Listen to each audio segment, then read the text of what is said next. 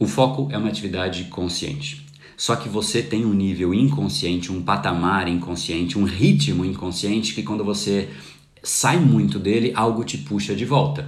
Se torna às vezes até impossível quando ele realmente extrapola demais. Então, a ideia é que você extrapole, sim, mas não do 1 para o 50, do 1 para o 2, ou do 1 para o 3, se você é muito de se autodesafiar, e vai subindo, tá? Identifique o seu patamar. É, dentro desse conceito existe o seu patamar também de organização, não só o patamar de foco. Esse patamar de organização ele precisa ser respeitado, porque quando você está organizado fica muito mais fácil executar. A organização é nada mais do que uma forma de respeito seu com você mesmo. Quando você não se organiza, você está dizendo assim, cara, tanto faz o trabalho que esse André vai ter, meu.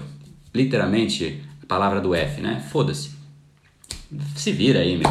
Não, quando você organiza, você dá valor a você mesmo, né? E, e, não significa que tem que parar e organizar a vida inteira. Não, é organizar o que é necessário para que você execute aquilo, tá? Isso vai fazer com que você vá para um novo patamar de alta performance, beleza?